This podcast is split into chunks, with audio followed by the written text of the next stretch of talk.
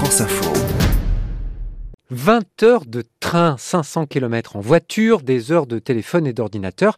La facture environnementale du podcast est estimée à 135 équivalents CO2.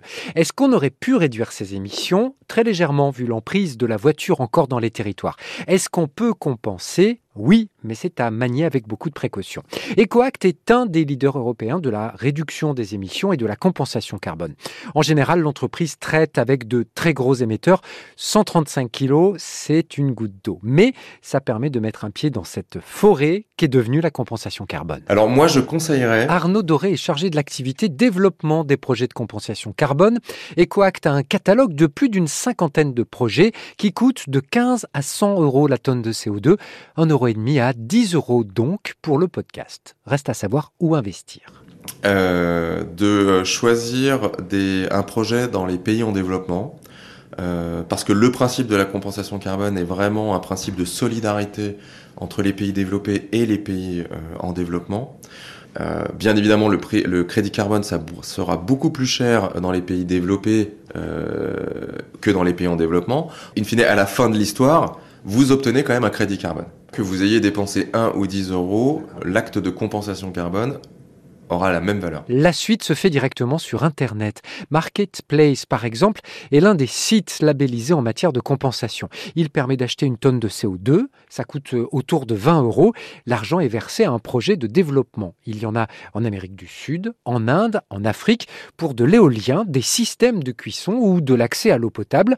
Il suffit donc d'investir 12 euros au Laos pour économiser virtuellement une tonne de CO2.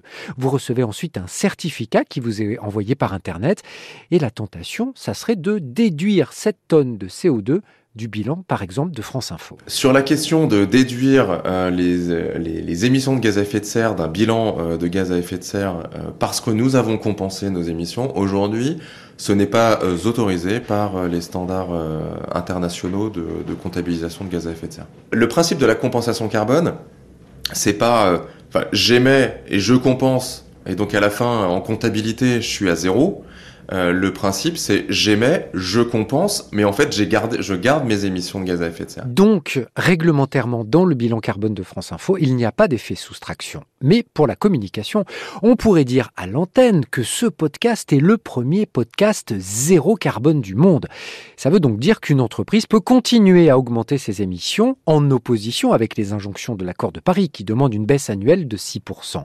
D'un côté, je continue à brûler la planète, de l'autre, je m'achète une vertu à peu de frais en contradiction avec l'enjeu planétaire. Atteindre les objectifs climatiques internationaux, ça nécessite deux choses. Ça nécessite de réduire drastiquement ces émissions de gaz à effet de serre et ça nécessite d'augmenter notre capacité à séquestrer ces mêmes émissions de gaz à effet de serre. On entend aussi dire que quand on compense, on s'achète une vertu. Compenser, c'est bien que si on a eu une démarche, une réflexion pour réduire son impact. Euh, et encore une fois, c'est bien les deux qu'il faut mener de, qu'il mener de front. Si euh, on continue euh, de croître dans notre économie de la même manière euh, et donc de ne pas suivre euh, finalement des trajectoires de réduction de gaz à effet de serre compatibles avec un monde, un monde bas carbone, euh, eh bien, la compensation carbone euh, n'est pas une réponse. Aujourd'hui, les entreprises d'une certaine taille sont tenues de faire un bilan carbone, mais les spécialistes estiment que les amendes ne sont pas suffisamment élevées pour entraîner tout le monde dans cette direction. La compensation carbone répond donc principalement à un souci d'image pendant que les émissions de CO2 s'additionnent. Le GIEC estime qu'il nous reste environ 300 à dépenser avant d'atteindre un réchauffement de 1,5 degré. Au rythme actuel, ce réservoir sera rempli dans moins de 10 ans, en partie par les modes de production et de consommation de tous ces objets du quotidien qui pèsent, sans le dire, sur la planète.